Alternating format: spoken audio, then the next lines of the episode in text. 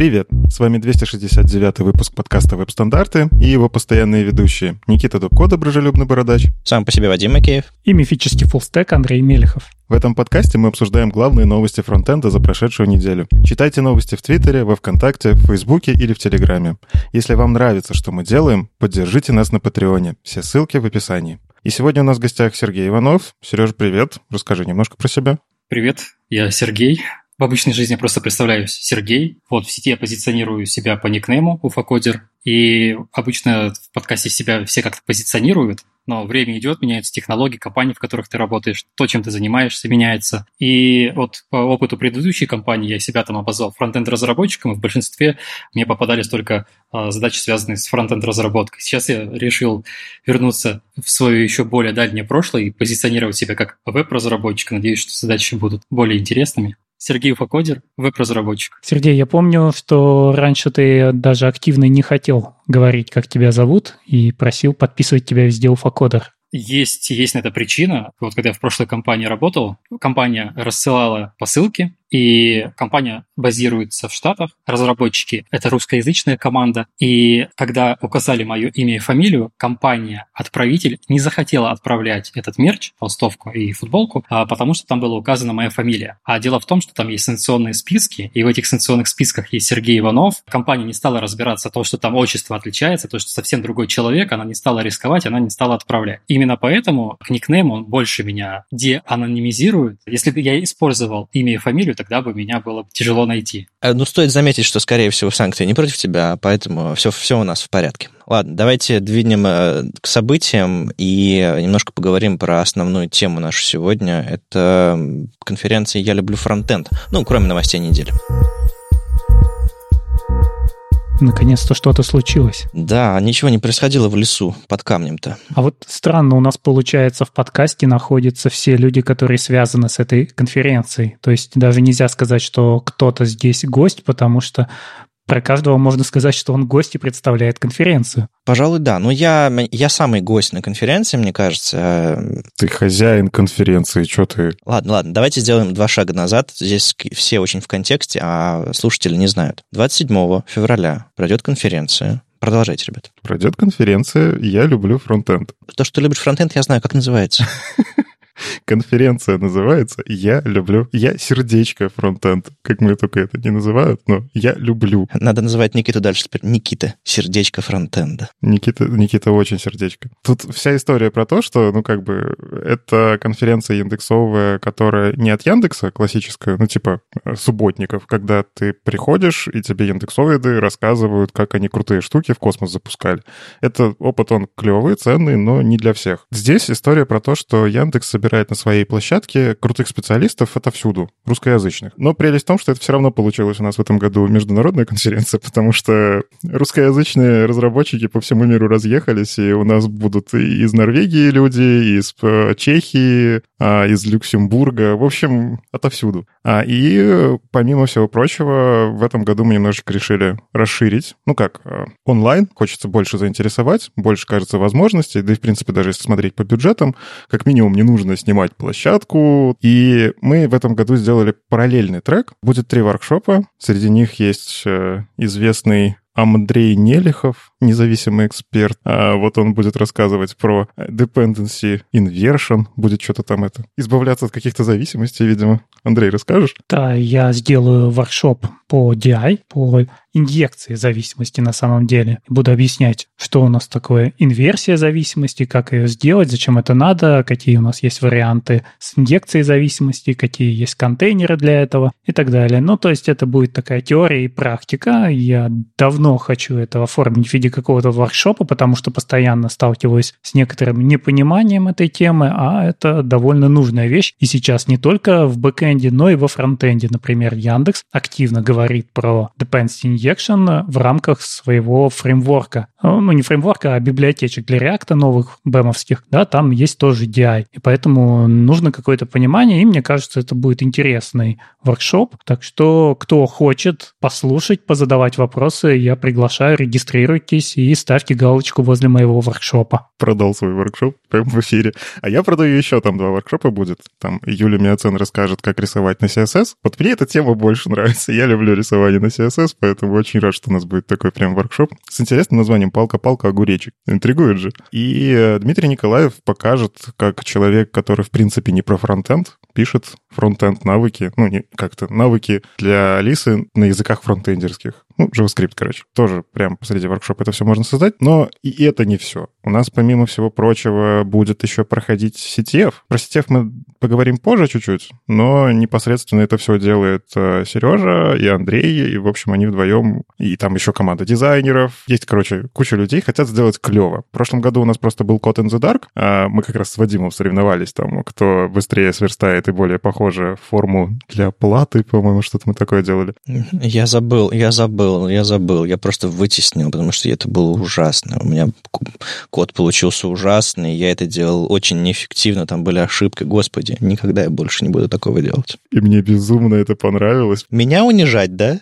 Да ну ладно, ты, кстати, был, по-моему, выше по аплодисментам, чем я. Это были аплодисменты жалости. Ну, короче, это было очень клево, но такие штуки обычно проводятся только в офлайн, потому что это вот эффект присутствия, соревновательности, смотришь на экраны, болеешь. А в этом году мы решили сделать тоже что-то такое клевое, что будет немножечко драйвить, э, заинтересовать, поучаствовать в таком чем-то таком мыслительном, и при этом для всех, не только для тех, кто сидит и кодит. И так родилась идея сделать CTF. Здорово, что к нам присоединился Сережа, и вот он это активно делает. Но про это мы чуть попозже расскажем, что это такое, что это за три такие буквы. А можно, можно я добавлю? Ну, то есть мы сидели и думали, что же сделать такого интересного для конференции, чтобы удерживать людей в онлайне, чтобы как-то подогреть интерес к конференции.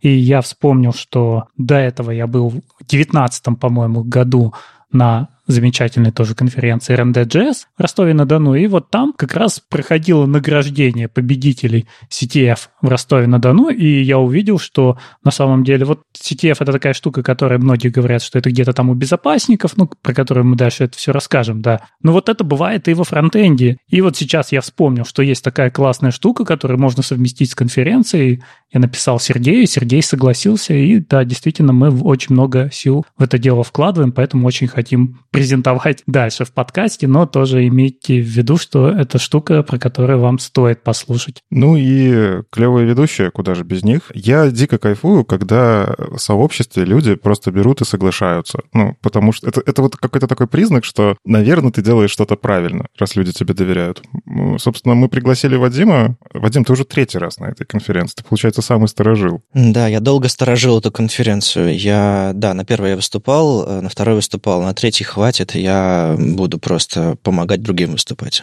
Ты будешь выступать весь день. Также ведущей будет э, Таня Денисюк, которая делает в том числе конференцию Holy.js, крутую, э, глубокую и так далее. И тоже такое отдельное сообщество. И вот мне дико кайфово, что вот индексовое сообщество, сообщество веб-стандарты и Holy.js, вот оно вот как-то соединяется в этом во всем. Просто действительно хотелось сделать что-то такое для комьюнити, душевное, как в свое время был Web Standards Days. Почему бы не попробовать сделать такое же? Вот даже Вадим там будет. Ну да, мы, мы с Таней будем на сцене искрить, шутить и вообще вас всячески развлекать, пока докладчиков подключают, включают и, и всякое такое. И пытаться вам рассказывать что-нибудь что интересное про, про доклады и держать вас в курсе целого дня. Конференция онлайн, но тем не менее все будет, по крайней мере, с нашей стороны, все будет вживую, спикеры тоже будут вживую в чатах. В общем, подключайтесь обязательно. На самом деле выглядит как такой сплав из Holy.js, Standard Days и Яндекса, потому что, как я знаю, Сергей тоже не последний человек на Holy.js, если это не секрет. Меня там пригласили побыть экспертом в прошлый раз. Это для меня был новый опыт, потому что там были англоговорящие докладчики. Вот. А впоследствии меня там пригласили в программный комитет, правда, я там ничего не делаю сейчас, потому что готовлюсь как раз с этой CTF-кой. И хотел такое маленькое дополнение сделать вот по поводу вот этого объединения. Вот в нашей медиакультуре комиксы э, сериалы про супергероев и прочее есть такая классная штука, когда там герои объединяются, у них суперсила появляется какая-то особая, которой до этого не было. Вот я думаю, может, что-то тоже такое появится. Power Rangers, объединяйтесь! Ладно, давайте поговорим немножко про браузеры. На самом деле, в этот раз э, не было никаких релизов Chrome, Firefox, Safari, и нам... Ну, нет, на самом деле Safari был Technology Preview, но там... Там сверчки. Камень в лесу. Да, да, поэтому что-то как-то пропустим, в общем, про Safari, но есть одна новость, которая чуть-чуть радует сердечко. Microsoft периодически напоминает пользователям, и в том числе и разработчикам, что ну все, хватит использовать старый Edge, мы сами не хотим с ним работать, давайте его оторвем. И они уже давно предупреждали, что 9 марта 2021 это конец поддержки Microsoft Edge, который Legacy, который на старом движке Edge HTML. И сейчас они потихоньку начинают раскатывать прям апдейты внутри Windows, причем это даже security апдейт. Можно сказать, что Legacy Microsoft Edge — это штука, которая бьет ваше security, потому что оно не поддерживается. И, в общем, они предупреждают, что с 13 апреля они просто начнут принудительно обновлять, ну, то есть приходит ваше security обновление на Windows, и оно обновляет старый Edge на новый. Причем старается это делать максимально аккуратно, сохраняя все настройки. Даже иконку, если вы там закрепили где-то, он возьмет и подменит на правильное приложение. При этом они успокаивают, что если у вас там какое-то приложение завязано на движок Edge HTML, не бойтесь, работать будет, просто используйте на свой страх и риск. Все работать будет, поддержка операционной системе останется. Ну и потихоньку они будут докатывать, докатывать, в конце концов э, сделают Microsoft Edge новый дефолтным браузером везде, Edge Legacy везде выпилят, и, в общем-то, новость хорошая, наверное. Ну, то есть мы-то все ждем, когда ИЕ умрет, а тут уже Edge выпиливают полноценно. Я вчера ехал э, в такси с одним, э, будучи в Казани, причем бывает такое со мной, с, одним разработчиком, э, который работает с, гос, с госкомпаниями для разных там, документооборот и прочие дела. И он говорит, мы вот мы как бы от ИЕ 11, 11 рады бы отказаться, но там в контракте такая вещь интересная есть, что мы поддерживаем браузеры, которые обновлялись последние там два года, что-то типа того. И очень удобно на самом деле, потому что вот несколько версий Chrome назад, да, несколько версий Firefox назад, еще что-то такое, классно. И, и, и E11, по сути, не обновлялся, ну, с момента запуска, ну, там, может быть, еще пару лет после. Но выясняется, что каждый security update считается обновлением браузера, и E11 в прошлом году обновлялся если вы вдруг не знали. И это считается, что его нужно поддерживать из-за этого. Так что, насколько я знаю, в 2021 году и 11 перестанет обновляться или что-то вроде того. И тут дело не, не только в том, что там его усиленно заменяют. Тут еще дело в том, что когда перестают приезжать security апдейты, и кажется, вот, вот с Edge тоже они перестают приходить, потому что некоторые админы просто такие, нам нужен Edge старый, мы апдейты не будем ставить. Вот эти вот апдейты, его заменяющие. А security отдельно ставить будем. То есть все, все не так просто на самом деле, но когда Microsoft официально говорит, что мы даже security апдейты не присылаем, все, это вот прям совсем end of life, конец и навсегда. Я не сразу понял, что ты говорил не с водителем. Господи, нет. Это... Шутка хорошая.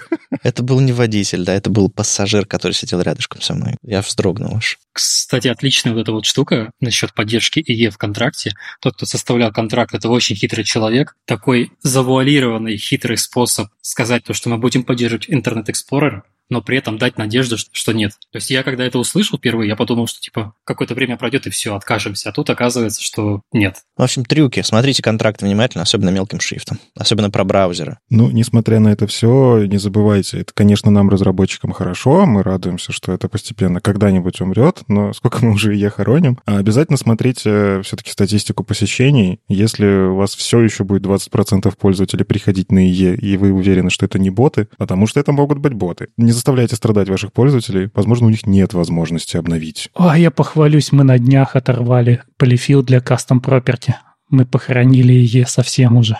Ну, я думаю, и полифил для custom property это вообще, ну, как бы хочешь подвесить свой браузер, используй его. Ну, не полифил, а fallback. А, fallback именно, все, я понял. Потому что есть еще, на самом деле, полифил, который вообще как бы смертельный. Ну, это совсем жуть. Вот настолько мы похоронили ее наконец-то. Ура, ура. Ладно, двинем дальше. У нас тут веб-платформа, и есть несколько новостей о том, что интересного происходит с документацией и с новыми стандартами. Во-первых, как вы помните, есть такая инициатива Open Web Docs, ребята объединились, чтобы разрабатывать вместе документацию для веба, и в частности, ближайшая инициатива помогать MDN развиваться дальше, поскольку Mozilla такая говорит, ну вот у нас остался один редактор, и ну мы особо много времени на это не тратим. Но доступы, ключи и все-все-все остальное, ну и какие-то там мнения на разработку и развитие MDN, конечно же, у Mozilla есть, ну поскольку они больше всего это знают. Так вот, э, Флориан Шольц, собственно, новый вот этот главный главред со стороны Open Web доков опубликовал очень подробный пост о том, чем они собираются заниматься.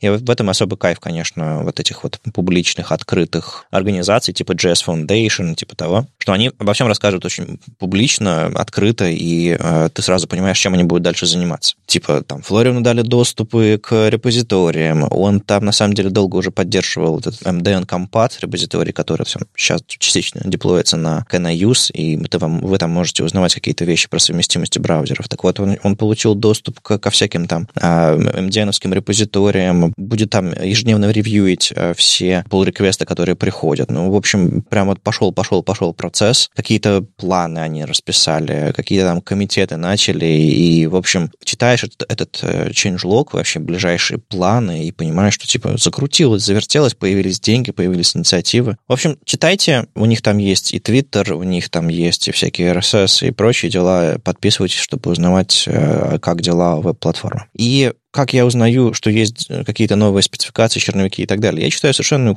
страшную кучу людей, которые спеки эти разрабатывают, коммитят, контрибьютят и всячески э, интересуются как минимум. И вот тут принесло в Твиттере, что рабочая группа CSS согласилась что спека CSS Contain, ее следующая версия, которая позволит нам, внимание, писать выражение от контейнера, не от окна браузера, а от контейнера, и изменять медиа выражение, только вот э, контейнер queries, как, собственно, все всегда хотели это делать, и, кажется, мечты сбываются. И, собственно, рабочая группа CSS пометила вот это вот э, предложение Мириам Сюзан э, как ну вот, подходящее, fixed, resolved, и вот, я думаю, уже в ближайшие там недели соберут черновик, в котором будут примеры, в котором будет вообще, как это все выглядит, работает, и как это все объединяется с существующей спекой CSS контеймента. А если очень коротко, у вас появляется директива контейнер, в которой вы а, пишете обычные медиавыражения, там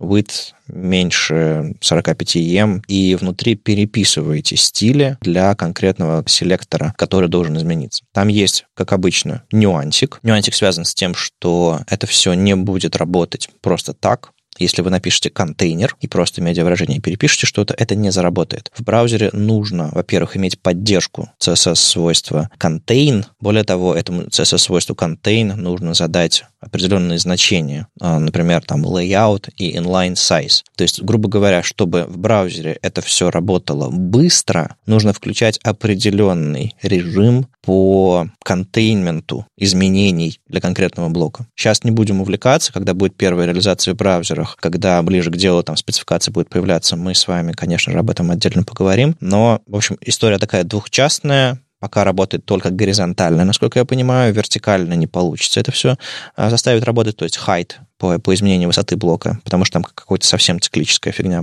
Ни одной реализации нет, ничего нет, есть черновик, но он двигается, и это фантастическая новость. Могу добавить только и наконец-то. Это был орущий ковбой или нет? Не, орущий ковбой это я не буду изображать, но тут тут наконец-то. Ну, ну это же, ух, и мне, кстати, нравится, что они выбрали правильный синтаксис, потому что они же долго там спорили, какой синтаксис выбрать этого всего. Не, они выбрали один из синтаксисов, который делает это. На самом деле тот синтаксис, который ты наверняка имеешь в виду, неправильный, он тоже может существовать, просто он будет работать на уровне конкретных свойств. Как знаешь, в гридах можно раз темплейты по-разному построить, можно ASCII, а можно просто описав отдельным свойством, и тут то же самое. И в какой-то момент может, э, не знаю, в следующей версии спецификации появиться другой синтаксис, э, который чуть более такой инлайновый, чуть более удобный. Ну, в моем мире это правильно, и я радуюсь. Ну, а пока в А3C сооружают спецификации для запуска космических кораблей, есть люди, которые все еще страдают Z-индексами в проектах.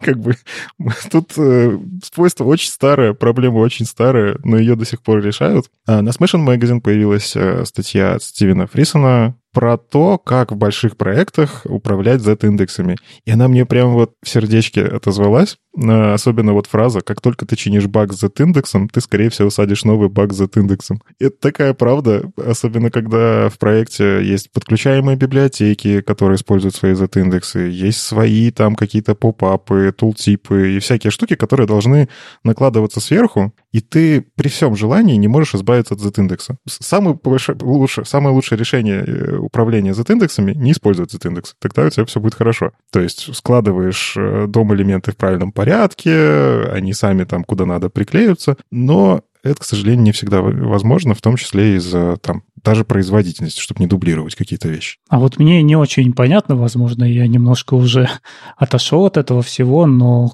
кажется, в последние годы я никогда не сталкивался с этой проблемой, потому что я беру какую-то библиотеку такую, как, например, Material UI, строю на ней свою Э, дизайн-систему, и эта библиотека сама за меня решает все эти проблемы. Все эти поп-апы, они выбрасываются в конец документа и встают один за другим, и, естественно, у них э, правильное расположение. Мне не нужно куда-то в середину страницы вставлять что-то с абсолютным позиционированием и играться за индексами. Это хорошее решение, и на самом деле, ну, как бы, если дизайн-система так построена, что там не нужны Z-индексы, и тебе код написан так, что он позволяет вот это вот использовать, это самое лучшее решение. Но, например, тот же самый Bootstrap, э, который э, очень много распространен где, он ну, внутри себя прям в документации содержит у себя в коде зашитые переменные, которые с очень странными какими-то значениями, и Стивен как раз обращает внимание, что там почему-то 1010 пропущено. То есть там есть 1000, 1020, 1030, 1040 и так до 1070. Где 1010? Куда она пропала? Это же прям детективная история какая-то. Ну и это действительно проблема, когда у тебя проект состоит такой Франкенштейн, где много разных библиотек, они начинают конфликтовать. Вот у меня как раз история из жизни, травмы из жизни была связана с пересечениями двух фреймворков. Один — это Bootstrap, собственно, который Bootstrap тема там использовалась для оформления, а второй — это а, боже, Kindu UI гриды. А, короче, они использовали разные Z-индексы, это все накладывалось. А у нас еще было решение, когда нужно было показывать поп-ап поверх поп-апа. Это тоже ужасно, не делайте так, но нам нужно это было делать. А, и пришлось писать э, компонентик на Angular, который сам рассчитывал правильный Z-индекс, самый большой на странице врал и инкрементил его. В общем, Стивен предлагает решение, которое позволяет от этого как будто бы избавиться. Если вам, конечно, не нужно попап поверх попапа. Решение безумно простое, но оно требует организации. Вы просто берете какие-то именованные константы а, и задаете им просто чиселку а, от нуля и дальше поехали. И самое классное, что ну, по факту вам просто нужно иметь какой-то файл с константами, в котором рассчитываются, как это, зависимости, условно, от, от какой-то базовой константы. То есть у вас, например, есть подложка под попапом. Задаете ей этот индекс там единичка. Все, что над подложкой, берете бэкдроп плюс один, там, попап плюс один. И таким образом, если вам что-то надо поменять, у вас какой-то конфликт в проекте, вы просто берете и базовое число меняете, и все остальные Z-индексы, они автоматически, ну, просто при пересборке сделаются как надо. Здесь Стивен использует решение CSS-NGS, ему поэтому удобно использовать JavaScript, вот это все плюс один и так далее.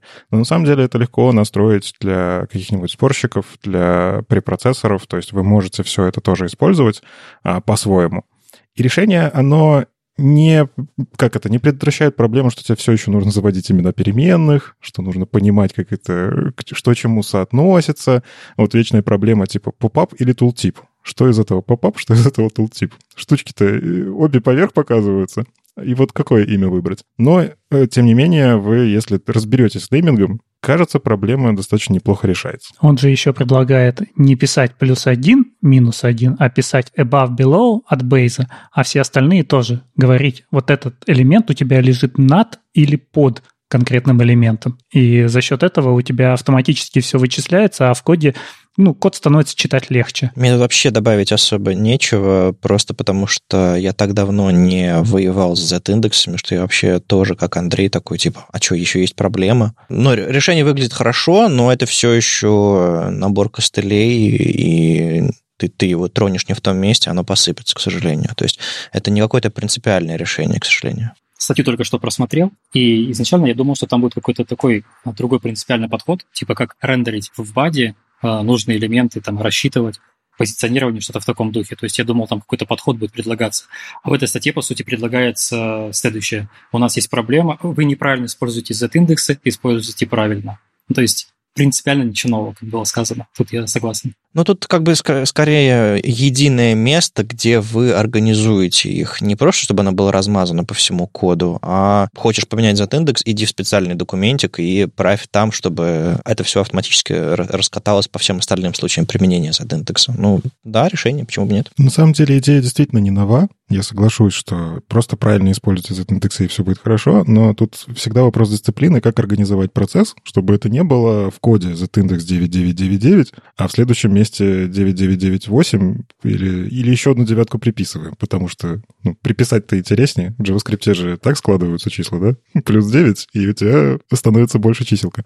Подход именно он такой, он скорее для дизайн-системы, где команда придерживается каких-то правил. Если вы команду научите использовать, даже не обязательно вот такую штуку, которая складывает что-то, а если у вас есть тот же самый bootstrap файлик с SCSS, в котором лежат эти переменные, но вы используете z-индексы именно эти переменные, а не свои кастомные, у вас в целом проблем будет гораздо меньше, чем каждый самую большую чиселку себе придумывает.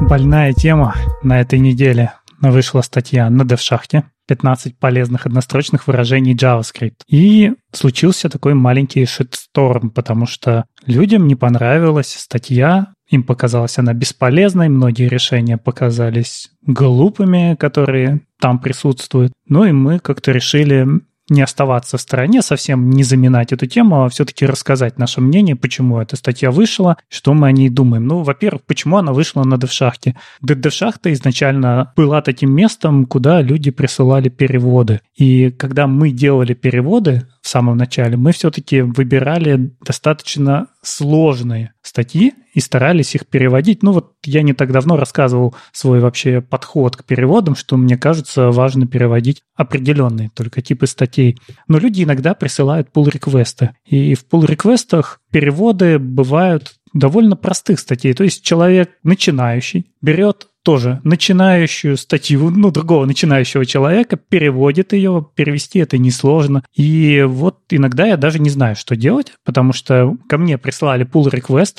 он хорошо оформлен, там все хорошо с текстом, переведено хорошо, а то, что там, возможно, все окажется не очень полезным, ну, то есть я проверяю на то, что технически все это работает, что это не какие-то совсем бесполезные или ошибочные решения. Но вот здесь так как-то сложилось, что многие из однострочников людям показались странными. Ну вот просто какой-то автор взял свои какие-то решения, выложил их на Medium, кто-то перевел, и в итоге это доехало до веб-стандартов, а дальше почему-то бомбануло. И вот это мне показалось настолько странным, что я решил, что, наверное, я больше не буду принимать pull реквесты на переводы в DevShaft, потому что у меня нет сил именно на вычитывание как редактора, технического редактора, причем простых статей, потому что эта тема меня не очень интересует, и у меня много других задач, которым я себя посвящаю, и я не могу заворачивать такие pull реквесты Я просто не знаю, что с ними делать. В общем, я выложил, выложил, а дальше случилось, что случилось. Дальше случилось простое. На самом деле, все статьи веб-стандарты, они тоже вычитываются. Там был наброс в Твиттере, что веб-стандарты вообще не проверяют качество того, что публикуют. Давайте, я беру на себя ответственность. Я видел, что это DevShaft для меня это на самом деле тоже значок качества какой-то всегда был. И как бы уже такой критерий доверия. А во-вторых, я почитал эту статью. Да, мне тоже смутило переключение логического значения. это, это действительно странная штука в этой статье. Она самое странное, что тут есть. Но я нашел очень много вещей, которые, наверное, если бы я был новичком, мне были бы очень полезны. И более того, я такие однострочники пишу иногда. Ну, то есть у меня там есть какие-то подпроекты, в которых я себе беру и собираю однострочники. Просто потому, что мне так удобней. Просто потому, что я не хочу задумываться каждый раз про какую-то логику. Взял, написал маленький хелпер, он работает. И полезного в этой статье было больше, чем бесполезного. Поэтому, да, я решил, что надо сделать и веб-стандарты такую публикацию, но почему-то люди видят, пытаются найти не пользу, и забывают, что они когда-то были новичками. А им важно самоутвердиться и показать, ребята, вы фигню сделали, Я вам сейчас покажу, что вы неправы. В интернете кто-то неправ, собираем армию против этого неправого. Тут, знаете, есть, кажется, все глубже и сложнее, чем, типа, посмотрел перевод, публиковал ссылку и так далее, полезное и бесполезное. Тут есть немножко про свободу мнений и взгляды.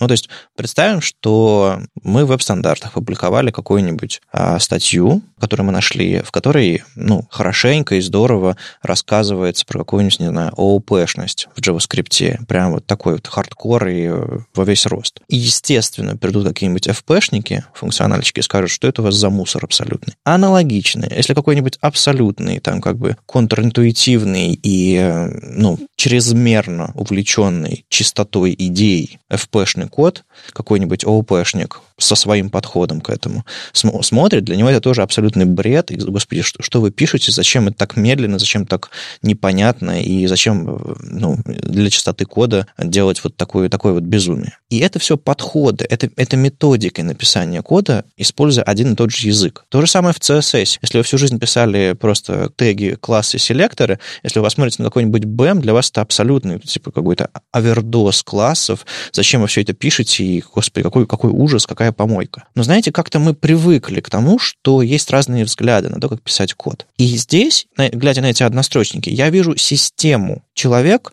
вместо того, чтобы писать, не знаю, даже тот же самый toggle значение, вместо того, чтобы писать не value, он пишет свой маленький helper. Вместо того, чтобы писать какой-нибудь random, он пишет свой маленький helper. Даже на, на какой-нибудь low-dash посмотрите, это тоже набор крошечных хелперов, которые делают то, что язык раньше не мог, или то, что он сейчас иначе делает. Здесь то же самое. Человек собрал свою библиотеку маленьких хелперов. Возможно, эм, заголовок, то, что это пригодится всем новичкам и так далее, это ну, абсолютный, абсолютный бред. Но в современном мире, где мы leftpad из NPM ставим, в современном мире, где у нас есть несколько взглядов на то, как писать код для каждого языка, э, нападать на людей, которые пишут однострочники в своем стиле, ну, это какой-то абсолютный бред. И э, вот все люди, которые вдруг набросились на него и вдруг сейчас слушают этот подкаст, ребята, это было не круто. И, пожалуйста, хорош хейтить, приходите с фактическими ошибками и э, попробуйте формулировать свои мнения в духе «я пишу код по-другому, я напишу статью, вот вам снипет, как это стоило сделать, и вот почему это плохо». Ни в одной дискуссии, которые, на которую откликнулся я, ни в стандартах, ни лично у меня там в Твиттере, ни в одной дискуссии человек не объяснил, в чем проблема и почему это плохо. Он просто такой, типа, что за дно? Новичкам это не нужно, это вредная статья. В чем проблема? Объясни. Добавь в свою дискуссию хоть каплю пользы. И вот мы постарались высказать свои мнения, постарались добавить хоть, хоть каплю пользы к дискуссии вокруг этой статьи. А ваш ход или в следующий раз, ну, ведите себя конструктивно, это будет э, точно полезно. Ну, я могу сказать по поводу новичков. На самом деле, мне чем нравится подход с однострочниками, почему я посчитал, что эта статья важная, потому что это определенный уровень абстракции, который вы добавляете в код, и любую абстракцию можно потом переопределить. В этом самый кайф. Например, здесь есть такая функция show print dialog. Она классно работает, когда вы пишете там код для браузера, но если вы хотите использовать тесты какие-то, которые крутятся у вас в Node.js, вам нужно либо window подменять, либо еще что-то. А вы можете просто взять, ну, как можно замокать, конечно, функцию. Но прелесть в том, что вы можете замокать вот эту вот однострочную функцию, вот эту абстракцию, и у вас в коде все будет работать, потому что нет обращения к несуществующему объекту, вот. И такие подходы, они на самом деле, они встречаются в продакшн-коде. Ну, то есть просто потому, что есть завязка на какую-то зависимость. Dependency injection можно, конечно, использовать, и тут уже, наверное, надо дать слово Андрею, но можно вместо dependency injection использовать вот такие вот функции, абстракции, а, собрать из них библиотечку и потом переопределять, где вы захотите. Опять же, используйте сейчас mass random, выяснили, что вам недостаточно mass random, для, потому что эта функция используется для чего-то security, подменили на более секьюрную библиотеку, и в коде ничего переписывать не надо. Вы просто переписали вот этот helper, и везде везде все заработало. В этом прелесть вот этих маленьких абстракций. Ну и, э, как это немножечко так набросить, все-таки все имеют право на свое мнение, это правда. Э, но как бы если вам просто не нравится политика редакции веб-стандарты, ну мы же вас не заставляем читать. Можете просто отписаться. Да, нам будет жаль, что, возможно, мы для вас не сделали полезный контент, но тем не менее есть наше видение. Вы можете быть с ним абсолютно не согласны. Это право ваше, право наше. У меня есть свое мнение, есть такая возможность высказаться насчет всего этого. Мне кажется, один аспект не был упомянут, тот, который мне, мне в голову пришел. Э, эта статья, она, ну, помимо технической всякой составляющей, которой там только что было сказано, она еще показала то, что человек может отправить статью на дев-шахту с, любым уровнем. А вот после этого инцидента э, я уже не уверен, что такая возможность будет, особенно после того, о чем высказался Андрей. Ну, я на самом деле считаю, что все-таки можно отправлять статьи в веб-стандарты, не обязательно отправлять их в дев-шахту. То есть люди зачастую ищут, куда отправить статью, нет никаких проблем с тем, чтобы публиковаться в веб-стандартах. В DevShaft мы сейчас публикуем чаще, наверное, авторские статьи уже, чем переводы. Ну, потому что у меня в целом я уже высказывался, что мне интересны переводы сложных вещей, либо авторские статьи. А переводы вот того, что посередине, ну, я не очень понимаю. Мне кажется, лучше развивать себе английский язык и читать в оригинале. Это не так сложно. Ну, скажу тогда за переводы на веб-стандартах. У нас сейчас э, вот э, серия про докер вышла, а у нас парочка черновиков лежат, к сожалению, еще там с ноября-декабря, просто потому что там либо сложные переводы, либо какие-то э, застрявшие из-за отсутствия времени. И, в принципе, приносить переводы, безусловно, нужны, и приносите, пожалуйста. Но просто понимаете, что если как бы перевод недопеченный, его нужно допечь, то есть э, послушать фидбэк, добавить какие-то правки, доделать и так далее, и так далее, и так далее, и, опять же, ввести свой pull request. Такого, что типа бросил черновик и ждешь, пока его опубликуют, ну, так не работает. Поэтому приходите помогать, приходите э, публиковать статьи, и если у вас есть какие-то редакторские замашки, а, приходите нам помогать публиковать статьи, а не только приносите. Несколько дней назад Алекс Бирсон выложил статью о том, как он хакнул Apple, Microsoft и кучу других компаний, в том числе PayPal, как я помню. И это не какой-то кричащий заголовок, это правда, ему удалось это сделать довольно простым способом. Мне тут вспомнилось сразу, опять же, CTF наша, потому что когда мы в чатике «Я люблю фронтенда» написали про CTF, некоторые люди стали говорить, зачем вообще веб-разработчикам погружаться в безопасность. У нас же есть специальные люди, там специальные пентестеры, которые проверяют, есть ли уязвимости в коде и так далее, и так далее. И вот тут простейшим способом, используя только технологии фронтенда, ну, не фронтенда, но JS, да, NPM-пакеты, человек хакнул такие большие серьезные компании. Как он это сделал? Во всех серьезных больших компаниях есть собственный NPM registry внутри. То есть мы не все пакеты публикуем наружу на какой-нибудь NPM, а оставим внутри какой-то сервер, который тоже поддерживает API NPM, и туда публикуются пакеты. Просто чтобы наружу они никак не улетали, это важно. Когда нужно собрать что-то, например, NPM лежит, все отдается из внутреннего registry, он и кэширующий, и содержит внешние пакеты. И вот это самое важное, что в нем есть два уровня. Есть внешние зависимости, а есть зависимости внутри компании. И в какой-то момент э, вот Алекс обратил внимание на то, что, возможно, PayPal или еще кто-то, я не знаю, каким образом он достал пакет JSON из этих компаний, но он увидел там список внешних зависимостей, таких как Express, например, и внутренних. И просто пошел на NPM, зарегистрировал такие же пакеты, с такими же именами и поднял версию выше. Как работает вот этот резолвинг? когда мы ставим какую-то зависимость внутри. То есть мы сначала, у нас, скажем, есть наш собственный пакет версии 3.0.0. Он забирает его из внутреннего регистры. Но если мы пытаемся поставить latest или 4.0.0, он не найдет его во внутреннем регистре и пойдет смотреть снаружи. Он заходит на NPM, и выкачивает уже версию, которую туда выложил какой-то сторонний разработчик. А туда уже встроена какая-то уязвимость. Например, э, в данном случае не было какой-то серьезной уязвимости, просто на сервер автора передавались сведения о том, кто поставил его пакет, и он увидел, в каком количестве люди ставили его пакет. Все очень просто и в то же время очень страшно. И что же здесь делать? Вот уже вышли рекомендации Microsoft, что всегда в случае NPM используйте scope компании, то есть собачка, имя компании, слэш, имя пакета. А локально можно использовать этот scope э, точно так же, как и э, в NPM? Ну, у тебя твой NPM registry должен поддерживать этот скоп. Внешний NPM поддерживает скопы, и внутренний поддерживает uh-huh. скопы. ты во внешнем должен зарегистрировать этот скоп от имени компании, чтобы его никто не занял, и внутри просто в него паблишить все пакеты, чтобы они не пересеклись по имени ни с каким пакетом в публичном NPM. Ага, ну в, в случае PayPal у них пакет назывался имя пакета dash PayPal, и ну, это, это скоп с другой стороны, это вообще это не скоп. А вот если бы он назывался собачка PayPal слэш имя пакета, все было бы хорошо. И тут два варианта. Или мы всегда в packet.json дописываем скоп в имя, или всем в npm-rc файлик, ну или в yarn.rc прописываем, что паблишится всегда вот в этот скоп. И тогда у нас появляется защита, что снаружи невозможно запаблишить пакет с таким же именем. Но об этом все забывают. А может быть, э, на уровне NPM стоит это поправить? чтобы он не дефолтился в, в большой NPM, если он запущен локально. Там, конечно, есть приоритеты, но приоритеты вот они так построены. Смотри, у тебя не просто registry прописывается, у тебя прописывается registry группа. И в этой группе у тебя указано на первом месте локальный registry, на втором внешний. Ага. Так как у тебя в packet.json идет список перемешанный из внешних и внутренних зависимостей, ты их должен искать в каком-то одном месте.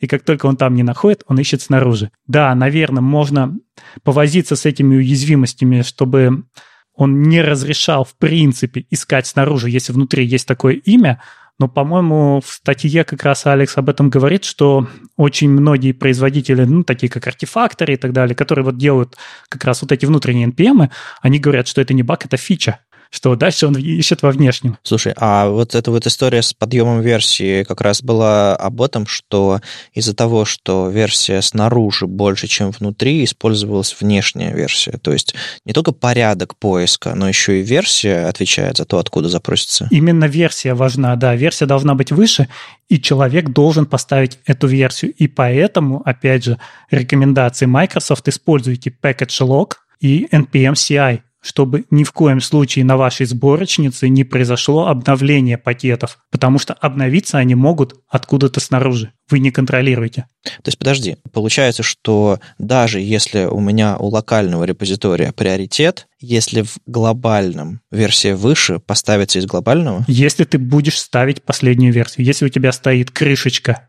номер 3.0.0, то 4.0.0 внешний, конечно, не прилетит. А вот если патчик, да, он может долететь. Ой-ой. И тут вспоминается история, когда в NPM просто какой-то там зловред залез, и куча компаний резко начали обновлять, откатываться назад, потому что ну, там security беда была. В общем, NPM кажется очень крутой идеей, но каждый год мы слышим какие-то новости, то LeftPad сломался, то вот что-то в security происходит.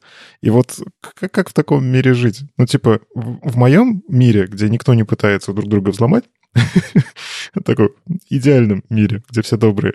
Это же классно, когда автор пакета взял и исправил баг. Я не фиксирую package.log.json прям, чтобы вот вообще ничего не, не двигалось дальше, а я просто обновляю, и у меня бага нету, потому что спасибо автору. То есть мне, как разработчику, очень хотелось бы устанавливать на сервер сразу версии без багов, а не проверять, убрались они или нет. Но мир не такой добрый и могут использовать мою доброту против меня. Да не только использовать, это же разные бывают случаи. Я помню случай, когда Mongo в минорном обновлении очень сильно ломала API.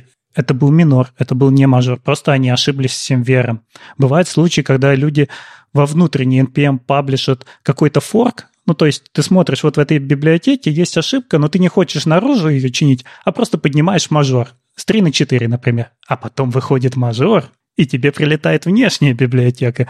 То есть это неправильное использование NPM, неправильное использование Симвера. И опять же, не зря же ввели и скоупы, и тот же самый package lock, и NPM CI. Все это сделано для того, чтобы все стало надежнее. Да, конечно, эта система проектировалась давно, когда еще люди не знали, как оно будет на самом деле лететь в продакшене. Когда еще люди были добрые. Ну, не недобрые, а скорее мы же изначально строим, решаем какую-то мелкую проблему, а потом все начинают этим пользоваться, и проблемы появляются новые. Сначала решали проблему, как вообще доставлять пакеты. И придумали NPM. А дальше вот уже накручивали, накручивали, появилась необходимость и лочить зависимости, и правильно их резолвить, и еще что-то делать.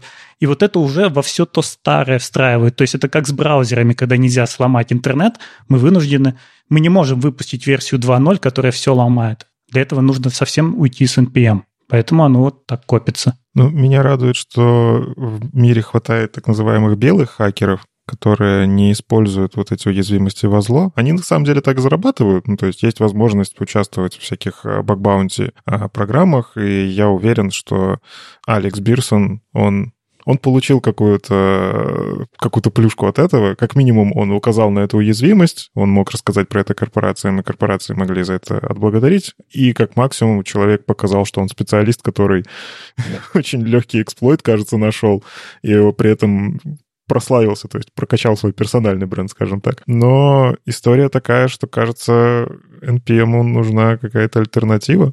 Ну, то есть, или какое-то развитие. Ну, то есть, здесь все упирается в человеческий фактор, который ну, типа, может допустить ошибку, может взломать что-то, и компании многие не могут себе этого позволить. Я рад, например, что у нас есть отдельный NPM registry внутренний, локальный, и у нас, насколько я знаю, все только через него ставится, то есть у нас нет вообще возможности устанавливать пакеты извне. Так это оно и есть, Никита у вас есть... То есть нас тоже могут взломать? Да, у вас есть точно такой же проксирующий NPM. И когда ты ставишь экспресс, он через ваш смотрит наружу. Если в вашем нету, например, четвертой версии, он его берет снаружи и кэширует ваш внутренний NPM. Так что да, вас тоже могут таким образом взломать. Но у нас, к счастью, как раз таки и скопы используются, и package то есть э, политики безопасности достаточно жесткие. По крайней мере, я не слышал про какие-то инциденты в Яндексе. А, но действительно страшная история. Ну, типа, Microsoft тоже, простите, не маленькая корпорация, у них тоже, я уверен, политики безопасности ого, а вот все-таки взяли и взломали. Это PayPal, это же работа с деньгами вообще. Но вспомним, что сейчас как раз активно идет движение того же самого инди-веба, в котором люди стараются все писать без зависимости. И маленькие библиотечки, в которых нет внешних зависимостей. Вот просто чтобы это все было и быстро, и безопасно, и контролируемо. Это ты так плавно подвел к видео Хейдена Пикеринга.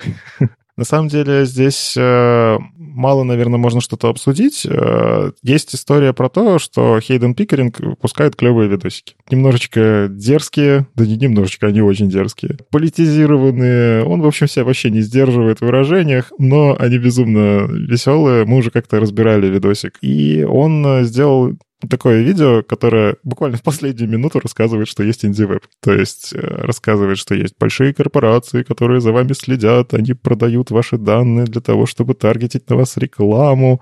Это все приводит к ужасным последствиям в мире, масоны, иллюминаты и вот это вот все. И все это решается при помощи инди-веба. То есть что такое инди-веб? Это достаточно старое течение, которое призвано действительно убрать какие-то зависимости, использовать свои какие-то решения и вместо всяких трекингов использовать решения open source, которые вы прям можете посмотреть, что она делает, и поставить себе на сервер, например. И там, на самом деле, мне больше всего нравится, что эта штука поддерживается большими компаниями. Например, я видел многих авторов, на которых я подписан, того же Зака Лезермана, который Eleventy делает э, активно сейчас. Есть много плагинов, которые, вот там, не знаю, собирают упоминания твоей статьи в интернете. Ну, то есть ты хочешь за этим следить. А в OpenWeb как раз позволяет это все делать, э, и там ретвиты, вот это вот все просто выводится в статье плагином, и ты... Самое классное, что ты владеешь своим контентом. То есть это вот как раз история, которую Вадим несколько раз озвучивал в подкасте, что важно владеть своим контентом, то есть если у вас есть свой хостинг, на который вы выкладываете свой сайт, это значит, что вы владеете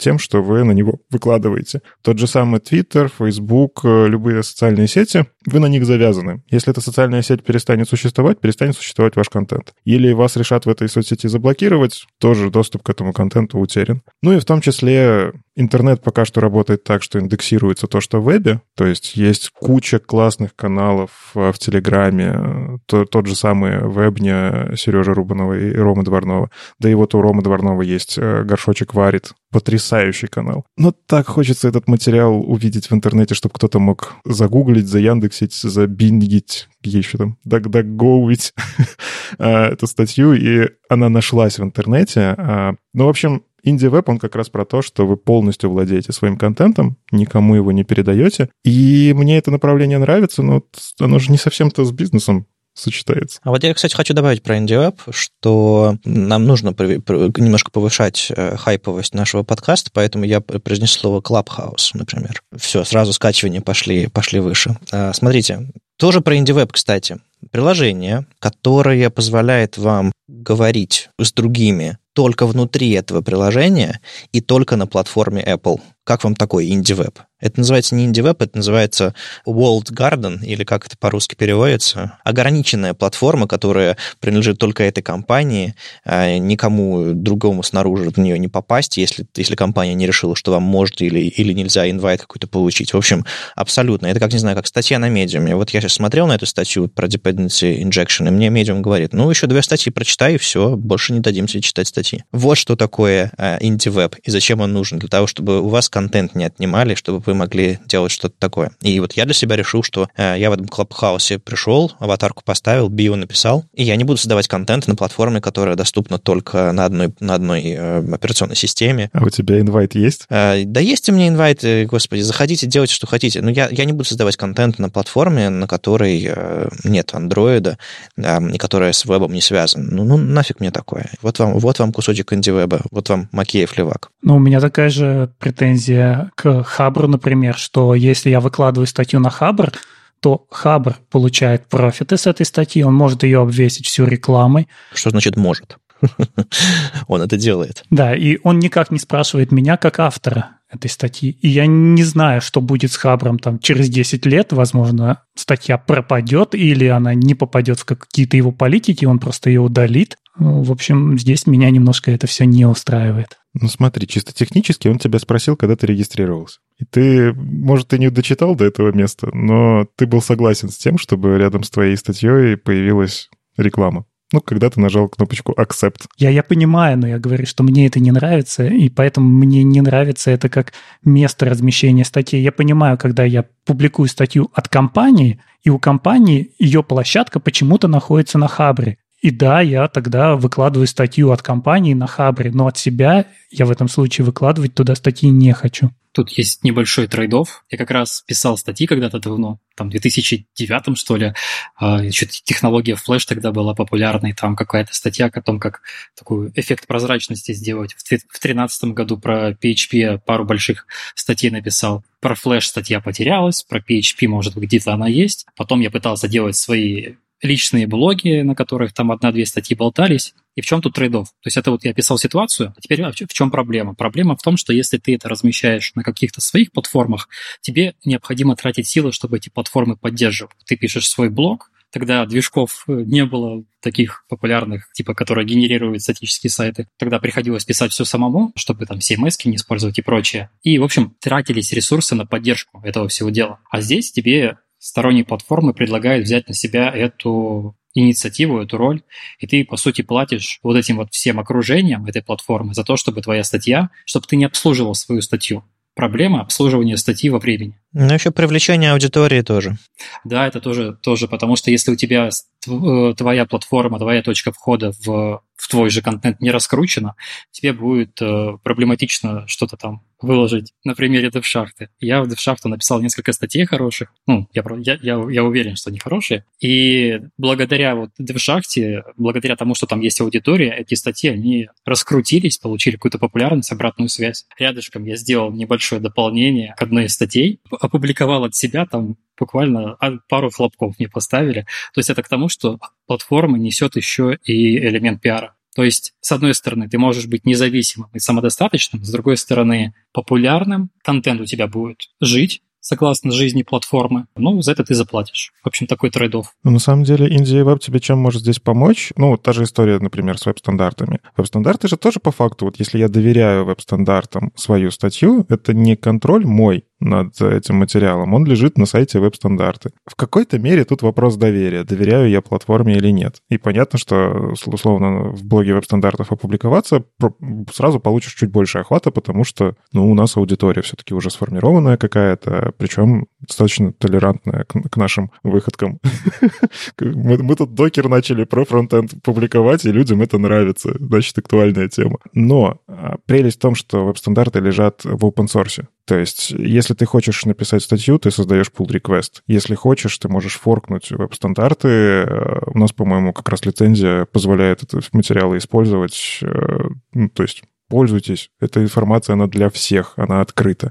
Если хотите, передеплойте себе веб-стандарты, полностью контролируйте, если готовы на это. Ну и напомню, что современные технологии позволяют в полпинка статью, написанную на GitHub, выкатить и задеплоить бесплатно в веб в виде статической страницы. И не нужно никому ничего платить. Статья, выложенная в виде MD-файла, уже прекрасно читается, ее удобно править, в нее можно отправлять pull-реквесты с прекрасной историей всех изменений. Именно поэтому та же самая DevShart всегда изначально публиковалась на GitHub, а Medium — это просто зеркало, куда эти статьи уже в каком-то отформатированном виде выливаются. И, конечно, у меня всегда продолжает быть мечта, что когда-нибудь я все-таки сяду и сделаю сайтик, который будет напрямую с GitHub брать на Medium. Ой, не на Medium, а на мою собственную площадку. Если я не ошибаюсь, тот же Smashing Magazine примерно так и сделан, что он с GitHub забирает уже на свою площадку в красивом виде. Я не уверен, что там все в open source лежит, но возможно. И главная тема, из-за которой мы здесь собрались именно с Сергеем, это то, что мы решили сделать такое развлечение, как CTF. Ну, мы его уже анонсировали в начале подкаста, и теперь давайте разберемся все-таки, что же это такое. CTF — это Capture the Flag, аббревиатура. То есть, иначе нужно собрать флаги, чтобы победить. Любимое развлечение белорусов последние полгода. Простите.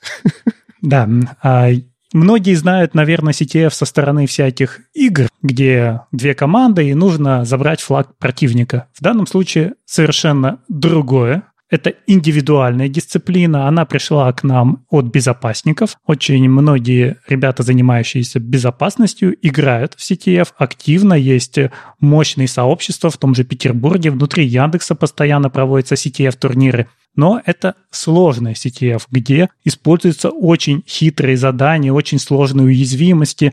Нужно что-то декодировать постоянно, догадываться, где там, я не знаю, внутри картинки вшит кусочек, который можно декодировать, и из него что-то достать, перевернуть и вот так выйти на следующий флаг. У нас будет ближе к фронтенду. То есть такая вот веселая игра, где тоже нужно искать флаги, которые спрятаны, но все загадки, они построены на фронтенд технологиях. Сергей, я правильно объясняю? Все так, вот только зря ты упомянул то, что в, картинку не, э, в картинке может что-то прятаться. Теперь мы не будем прятать ничего в картинках. Ну и хорошо, не ищите в картинках.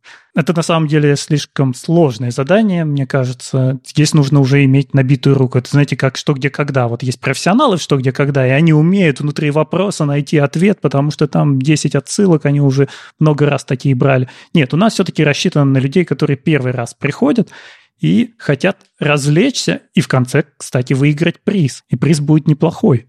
А давайте поговорим о том, как это все будет устроено. То есть конференция идет, доклады пошли, в какой момент начинаются мастер-классы, а что за вот это вот, в какой момент захватывать флаг? Да, это, кстати, очень важно, потому что что я не люблю в классических конференциях, это когда стоит стенд какой-то компании, где нужно взять список задач, и все люди на докладе решают задачи вместо того, чтобы слушать доклад. Нет, мы все это сделаем заранее. На конференции, как и в случае с RND.js, будет уже только разбор заданий в самом конце и награждение победителей. А все запустится гораздо заранее. За неделю до конференции мы откроем CTF, и вот тогда люди побегут. Если вы смотрели фильм «Первому игроку приготовиться», это чем-то похоже на то, как там вот эти были пасхантеры, которые вместе пытались найти все пасхалки. Кто первый взял все пасхалки, тот и получил приз. Вот будет что-то такое, оно будет заранее, и в очень игровой форме. Да, там будет рассказана параллельно небольшая история, которая повысит, так сказать,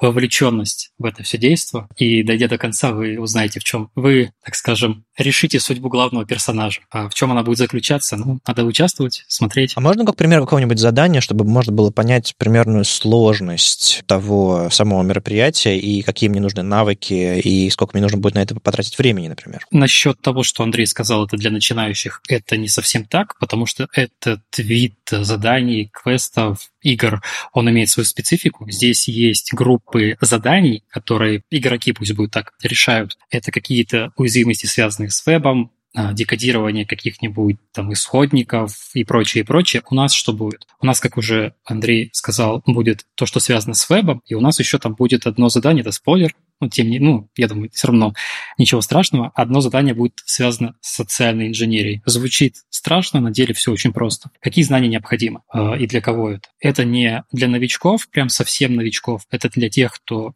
э, разбирается в браузерных технологиях. Пример задания. Под флагом мы понимаем некую, некоторую специализированную строку, которая записана в определенном формате. И вот часть этой строки у нас будет являться флагом. А этот формат будет показывать, что вот эта строка действительно есть наш флаг. На страницу мы куда-то эту текстовую строчку вшиваем. Например, а, я не знаю, там среди тегов, в комментариях, в HTML-комментариях у нас там вписана эта текстовая строка.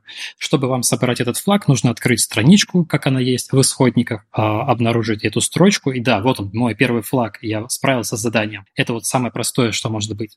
Например, вы открываете страницу и видите, что а, фав-иконка имеет странное имя, это явно Base64. Вы его декодируете и получаете флаг. По сути, нужно искать подозрительные места, да, да. Да, и всегда есть намеки. То есть э, в самом задании чаще всего есть подсказки, как найти флаг. Ну, то есть такой поиск сокровищ по разным, то есть нет, нет, нет прямолинейного, типа сходи на страницу туда, и, и, и на 20 строчке ты найдешь это. Там, скорее всего, будут какие-то трюки. Ну, как там нам на бегущем городе, на всякие там treasure hunt, похожие там поиск сокровищ э, мероприятиях. Только тут оно именно внутри фронтендерских технологий. Хорошо, а какие инструменты для этого понадобятся? То есть ты просто сидишь э, с браузером, с DevTools, и тебе достаточно, или тебе нужно осциллограф рядышком иметь? Пока это все в процессе, пока это не реализовано. Могу сказать так, что DevTools пригодится точно, и пригодится еще в одном задании Google. Есть такие инструменты под рукой. Но почему не Яндекс?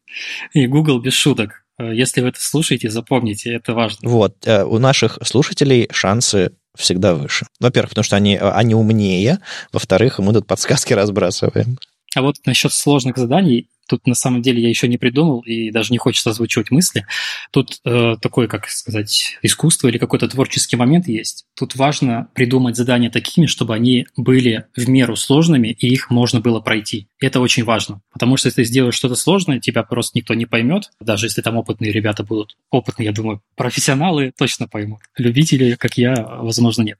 Вот, то есть Тут нужно баланс соблюсти, нужно сохранить вовлеченность пользователя, то есть мы создаем некоторую историю, которая будет а, по ходу прохождения повествоваться. Все, что здесь потребуется, это, наверное, внимание и некоторый опыт работы с э, веб-технологиями, именно вот веб-технологии. А будет какой-то канал связи, где будут всякие анонсы и какие-нибудь еще можно будет, не знаю, пофиксить что-нибудь? Например, я знаю, бывает, что а, организаторы подобных мероприятий что-нибудь переусложняют, и никто не может найти подсказку. И вы под, подбрасываете дополнительный намек, и все такие, а, ваш...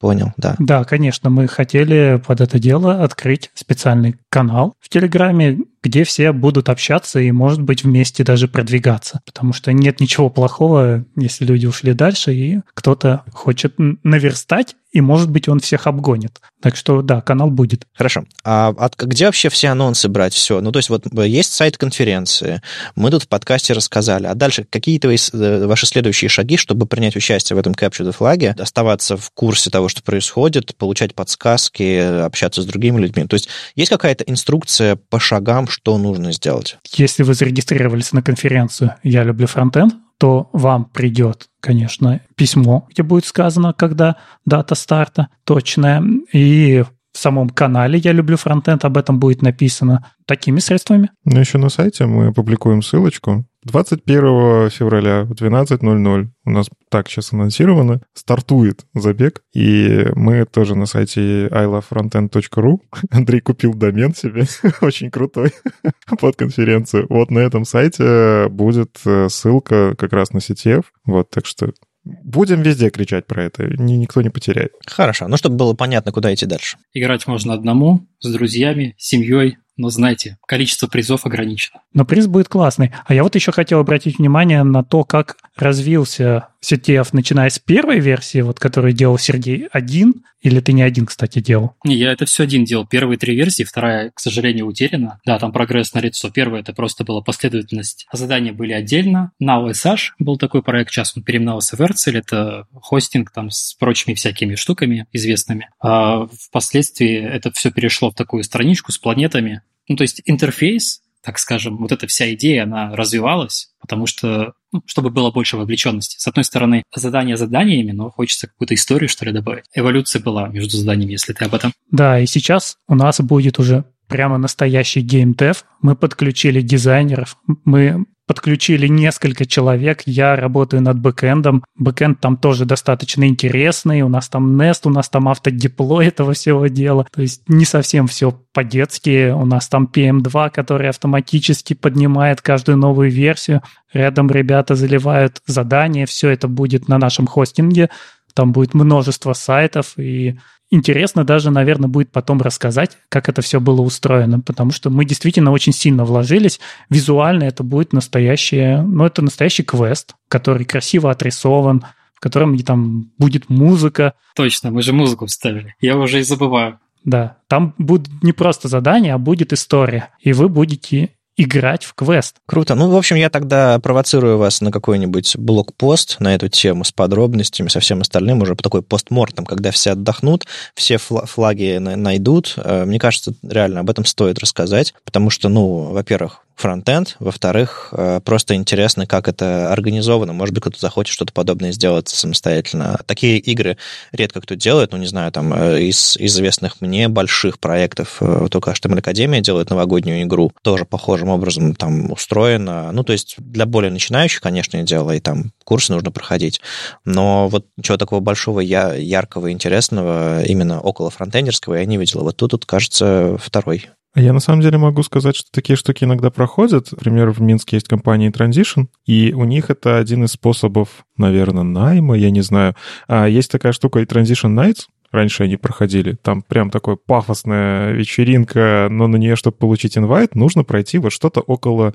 Я не могу назвать это полноценным CTF, потому что CTF это все-таки штука такая сложнее. Но вот это такое соревнование, где тебе нужно догадаться, что ты должен сделать, имея мало данных и ввести это как ответ. И они действительно делают очень классно. То есть э, вот у нас как раз это хорошо работало, я помню, еще в студенчестве даже участвовал в таком. Это просто прикольно, ты видишь какую-то страницу, на этой странице какой-то текст, и ты из этого текста должен понять, что тебе дальше делать. А как, после того, как ты это сделаешь, ты попадаешь на вечеринку, где все такие же, которые решили, ну, либо кто-то инвайт выпросил, не знаю, типа такой комьюнити, и это все еще такое достаточно пафосное мероприятие, после которого можно еще и на работу устроиться. Я могу сказать, что такие штуки успешно некоторыми компаниями не то что эксплуатируются, но работают классно. Это интересно. вот. Поэтому очень хочется, чтобы у нас так было. Но я смотрю в чатике, как Андрей и Сережа, они наркоманы немножко. Они там действительно упарываются, чтобы сделать что-то великолепное. Поэтому я сам, наверное, хочу поучаствовать. Специально в гитхабе не смотрю, где какие ответы. Но мы тебе приз не дадим. я не буду просто сабмитить последний код. В любом случае, да, мы вкладываемся в то, чтобы вам было интересно. Ну, вам, слушателям, вам всем, кто примет участие. Это не задача что-то там схантить кого-то или еще что-то. Мы просто хотим создать какую-то движуху, потому что последний год нам, кажется, очень не хватало чего-то большого, веселого. И раз уж мы не можем дать в рамках конференции возможность людям пообщаться в офлайне, мы компенсируем хотя бы вот такими вещами. Ну, в общем, ключевые вещи. 21 февраля открывается первое задание, 27 февраля на конференции разбираются результаты. А все остальное уже следите а, за твиттерами Яндекс Developers, за телеграм-каналом Яла Frontend. А мы все эти ссылки, конечно же, добавим к нам в описании к этому выпуску. С вами был 269 выпуск подкаста «Веб-стандарты» и его постоянные ведущие. Никита Дубко, доброжелюбный бородач. Сам по себе Вадим Макеев. И мифический фуллстек Андрей Мелехов. И сегодня в гостях у нас был э, Сергей Уфакодер Иванов, Сереж, спасибо, что пришел. Спасибо, что пригласили и участвуйте во фронтенд CTF. Слушайте нас в любом приложении для подкастов, на Ютубе, во Вконтакте, и не забывайте ставить оценки и писать отзывы. Это помогает нам продолжать. Если вам нравится, что мы делаем, поддержите нас на Патреоне. Все ссылки в описании. Услышимся на следующей неделе. Пока. Пока. Пока. Пока.